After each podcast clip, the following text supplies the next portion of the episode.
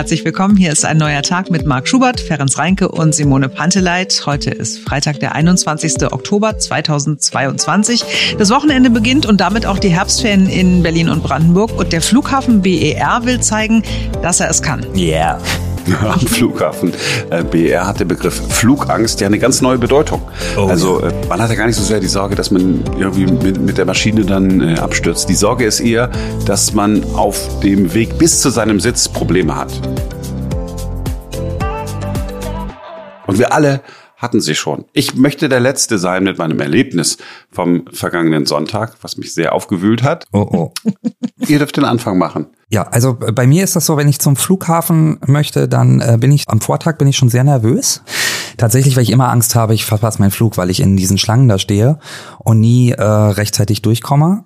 Ich habe mir deswegen angewöhnt, drei Stunden vorher da zu sein, was natürlich völlig albern ist. Also auch schon ein, zwei Mal fast wirklich den Flug verpasst, obwohl ich rechtzeitig da war. Ich auch. Und ich nehme mir aber trotzdem jedes Mal vor, wenn ich vom BER fliege, was jetzt noch nicht so oft war, aber jedes Mal, wenn ich da hinkomme, sage ich, nein, Simone, gib dem Flughafen noch mal eine Chance, vergiss jetzt mal alles, was war, vergiss das ganze schlechte Image und so. Und es wird aber trotzdem immer wieder bestätigt. Gerade erst vor, wann war das? Drei Wochen bin ich nach Wien geflogen und habe einen Mitarbeiter angesprochen, beziehungsweise mein Mann hat den Mitarbeiter angesprochen, weil ähm, nicht klar war, zu welchem Counter wir müssen. Und der Typ kam schon motzend an hat uns angepault und äh, ging dann weg. Auch Kopfschütteln habe ich nur hinterher gerufen. Vielen Dank für die freundliche Antwort. Äh, Entschuldigung, dass wir was wissen wollten. Und dann kamen wir zu diesem Schalter und wollten Gepäck aufgeben. Und dann war eine Frau da, die die Leute abgefertigt hatten und eine andere saß da und hat jeglichen Augenkontakt vermieden. Also wirklich, man hat immer versucht, so ist die jetzt, kann man die ansprechen, kann man da sein Gepäck aufgeben? Und die hat wirklich stoisch an allen vorbeigeglotzt. ich dachte so, was ist denn hier los? Also warum? Und jedes Mal wieder ist es einfach so, dass man enttäuscht wird. Auch wenn man sich vornimmt, ein schönes Erlebnis dort zu haben. Der Flughafen BR hat mein Leben ja teurer gemacht, weil ich, wenn ich äh, weiß, dass ich irgendwo Termine habe und beruflich äh, irgendwo sein muss, dann kaufe ich Business-Tickets. Nicht, weil ich gerne eine Cola umsonst hätte in dem Flugzeug, ist mir völlig egal, die sitzen auch dasselbe, sondern nur, weil man dann äh, diese andere, diese andere Line hat, diese Priority Lane ne, weil man dann mhm. schneller mhm. durch die Sicherheitskontrolle mhm. äh, kommen kann. Ist tatsächlich so. Macht manchmal nicht so einen großen Unterschied. Preislich, manchmal sind es 100 Euro mehr, manchmal 150 Euro. Aber dann denkt man schon so, okay, aber ich mache es, um sicher zu sein, dass ich wirklich dann rechtzeitig durchkomme und eben nicht drei Stunden vorher da sein muss, weil ich diese drei Stunden vielleicht nicht einhalten kann. So, also am vergangenen Wochenende bin ich also auf der Suche nach der Priority Lane.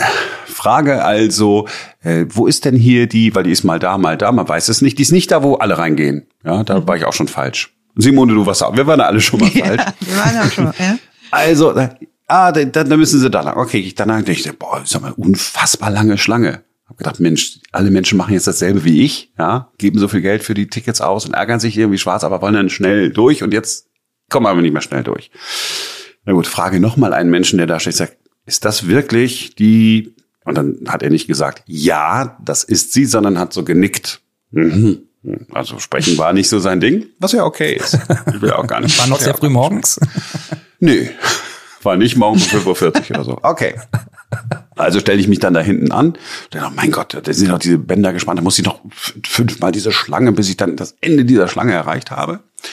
Und äh, vor mir stand dann ein offensichtlich US-amerikanischer Fluggast. Ich habe seinen Pass gesehen, ähm, der dann irgendwie rief, weil eine, eine andere äh, Mitarbeiterin vorbeilief, ist das wirklich die Priority Lane? sagt sie, nein, die Priority Lane ist doch da vorne, wo zwei Menschen standen, hat man aber nicht gesehen. Und dann, gesagt, ah, und dann hat sie gesagt, ja, dann äh, kommen Sie mal durch, also auch so die Art schon, ja. Wo habe ich gesagt, ich auch. Und dann kam ich an dem Typen vorbei und ich sage, Entschuldigung, ich habe Sie doch vorhin gefragt, äh, wo hm. diese Line ist. Und warum haben Sie mich denn da hinten hingeschickt? Woraufhin er nach wie vor nichts sagte, aber sein Kollege dann sagte, haben Sie ein Problem? Also, hast du dem das wirklich gesagt? Woraufhin er den Kopf schüttelte, weil er hatte es ja ehrlicherweise ja gar nicht gesagt, weil er hat ja gar nicht gesprochen. dann habe ich gesagt, aber ernsthaft, bin ich jetzt der Vollidiot? Ihr Kollege hat's nicht hingekriegt. Mal wieder haben sie es äh, hier nicht hingekriegt. Ich bin der Vollidiot und Sie pumpen mich an. Und hm. dann sagt er, müssen Sie sich äh, doch nicht aufregen, Sie sind ja jetzt da. Ich sage, ja, aber das Problem ist ja, dass ich von vornherein an der richtigen Stelle hätte sein wollen und Sie das verhindert haben durch ihre, ich möchte es Arbeit nennen. ich sagte dann, okay, wissen Sie was, ist mir ja völlig egal, woraufhin dann der nächste kam. Also, ja, Priority Line ist hier vorne. Ich sage, sehen Sie, Sie wissen doch, wo die Priority Line ist. Oder wissen Sie es erst seit jetzt? Woraufhin er sagte, kommen Sie mal nicht so, ich kann auch die Bundespolizei rufen. Ich sage, Sie können gerne die Bundespolizei rufen, woraufhin der Amerikaner mit ihm auf Englisch sprach, ich dann auch auf Englisch was sagte und sagte, hier ist Deutschland, hier wird Deutsch gesprochen. Wow! das ist tatsächlich das, was ich neue Flugangst nenne. Hm. Und tatsächlich ist es ja auch so, ne? Also wir haben mit einem Mitarbeiter im mittleren Management des BER gesprochen über die Zustände dort am Flughafen, vor allen Dingen äh, über die Unfreundlichkeit des Personals. Er möchte verständlicherweise anonym bleiben und dieser Insider hat uns gesagt, das Problem liegt vor allem bei den Mitarbeitern, die von Subunternehmen mhm. eingestellt werden und mit Aufgaben wie der Aufrechterhaltung von Sicherheit und Ordnung betraut sind. Ich weiß aus eigenem Erleben, dass Leute zu uns an den Flughafen kommen und keinerlei Schulung haben, weder im Bereich Service, weder im Bereich ähm, Sicherheit, also wirklich nur mit den grundlegendsten Qualifizierungen ähm, kommen und demzufolge natürlich auch ein Stück weit überfordert sind. Und das Ganze schlägt dann um in Resignation und natürlich auch, dass das Thema Freundlichkeit und serviceorientiertes Verhalten anbetrifft. Eigentlich muss das Personal von externen Dienstleistern auch eine Prüfung durchlaufen, bevor es an den Flughafen darf. Aber diese Prüfung, die ist eben eher weniger aussagekräftig. Wenn man das mit der Schule einmal gegenüberstellt, wäre das so Abschluss sechste Klasse. Das reicht aber tatsächlich nicht nach meinem Dafürhalten, um im Bereich der Sicherheit äh, erfolgreich und vor allem auch adäquat und seriös arbeiten zu können. Viel mehr als diese minimalen Anforderungen äh, können viele Mitarbeiter allerdings gar nicht erfüllen. Ja, ist erstmal jetzt äh, kein Vorwurf, aber es gibt eben nicht die Option, die deshalb nicht einzustellen, sagt der BER Insider. Man muss deutlich sagen, dass der Arbeitsmarkt sehr übersichtlich ist. Das heißt, dass Leute eingestellt werden, die nicht über die notwendige Qualifikation verfügen. Sagen wir, vor vielen Jahren hätte man Bewerbungen dieser Personen nicht weiter berücksichtigt. Ja, und weil die dann eben aus Mangel an Alternativen trotzdem eingestellt werden, gibt es die Probleme, die bei den Fluggästen ankommen. Das sorgt eben immer wieder für Probleme, weil diese Leute aufgrund von mangelnden Kenntnissen natürlich auch teilweise ihren Handlungsspielraum äh, nicht kennen und sich dann falsch verhalten, dann bedingt durch äh, fehlendes Wissen natürlich auch äh, resignieren, beziehungsweise in einer Art und Weise auftreten, die den Fluggästen sicherlich äh, mehr als befremdlich erscheint. Und das ist schon krass, oder? Dass man so in aller Deutlichkeit von einem Verantwortlichen des BER zu hören, wo er sonst häufig beschwichtigt wird und sagt, nein, läuft doch alles ganz gut bei uns.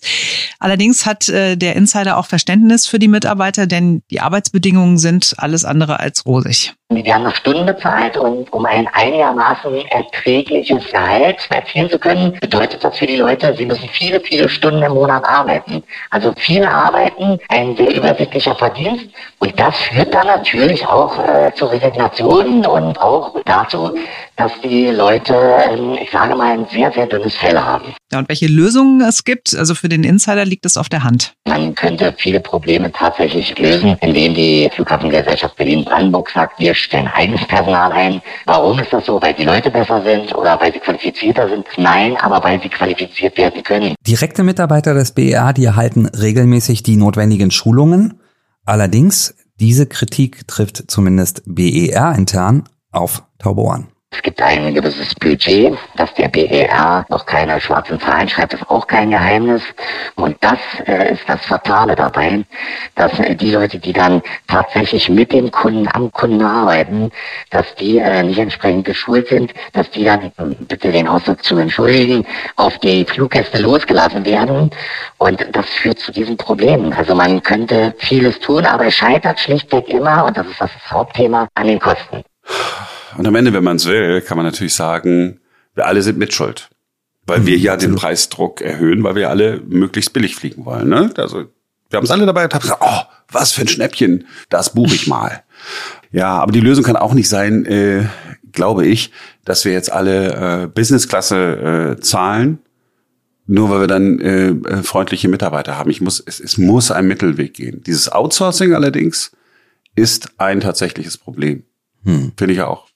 Ich hatte übrigens, wenn ich noch eine Geschichte zum Schluss erzählen darf, ein ähnliches Erlebnis, als wir nach Wien geflogen sind, wie du, Marc. Ähm, wir suchten zwar nicht die Priority Lane, sondern einfach nur ganz normal den Sicherheitscheck äh, und sind dann dahin und dann hat er gesagt, nee, nee, hier ist so voll. Gehen Sie mal zu Nummer vier. Und das finde ich schon mal irgendwie absurd, dass es da also an diesem kleinen Flughafen vier unterschiedliche Sicherheitsabfertigungen gibt, Sicherheitschecks. Also wir sind dann einmal quer durch den kompletten Flughafen gelatscht. Ich mit äh, gebrochenem C, by the way. und dann kamen wir da an, da war es aber viel voller als an der Eins. Und dann sagten die uns da so, nee, aber wollen Sie nicht lieber woanders hingehen? Hier ist so voll. Und ich gesagt, nee, ich habe einen gebrochenen C, kann ich hier bitte auch unter diesen Bändern durch, damit ich nicht jetzt hier noch drei Kilometer laufen muss, bis ich dann endlich da vorne ankomme. Und dann sagte die, ja, machen Sie mal. Sieht man aber gar nicht, dass der Zeh gebrochen ist. Dann habe ich gesagt, ja, der ist halt im Schuh drin. Also ich habe jetzt keine Krücken dabei. Und dann haben sich andere äh, an mir ein Beispiel genommen und sind auch unter diesen Bändern durch. Und dann hat die auch gleich gesagt, ey, ich rufe gleich die Bundespolizei, ist hier die Reise hier schon vorbei. Also wirklich, äh, es war ein wunderschöner Aufenthalt am Flughafen BER auf dem Weg nach Wien. Outsourcing ist ein Problem. Es ist ein Problem, äh, Menschen schlecht zu bezahlen. Und das Ergebnis, es gibt halt einfach Menschen, die nicht äh, dafür gemacht sind, mit anderen Menschen zusammenzuarbeiten. Das soll jetzt gar nicht überheblich klingen. Ich, es gibt ja auch, wahrscheinlich sind 80 Prozent der Menschen irgendwie freundlich. Die sind uns bloß nicht aufgefallen, weil die ja so freundlich waren. Die haben wir sofort wieder vergessen. Wir haben ja nur die äh, Dumpfbacken äh, irgendwie jetzt noch in Erinnerung, die sich einfach völlig daneben benehmen. Das sind ja auch Leute, äh, von denen würde man ja auch ungern Brötchen kaufen wollen. Ich setze ja da ihr, ihr wisst, ich bin immer ein Freund von künstlicher Intelligenz. Können nicht viele dieser Dinge wirklich von Robotern künftig gemacht werden? Also ein Roboter würde wahrscheinlich immer sagen, this is the priority lane. Da ist weniger Wir voll, oder? sind ja schon auf dem Weg dahin. Jetzt kommen ja schon die Check-in-Automaten und die Gepäckaufgabeautomaten. So, jetzt haben wir die ganze Zeit schlimme Flughafenerlebnisse äh, erzählt und unser Herz ausgeschüttet. Soll ich jetzt zum Schluss noch eine versöhnliche BR? Ja, unbedingt. Aus. Mhm.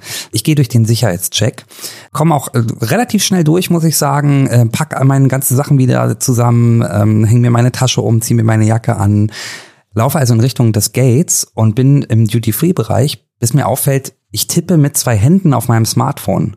Das kann aber gar nicht sein, weil ich brauche eine Hand für meinen Koffer, für meinen Handgepäckkoffer.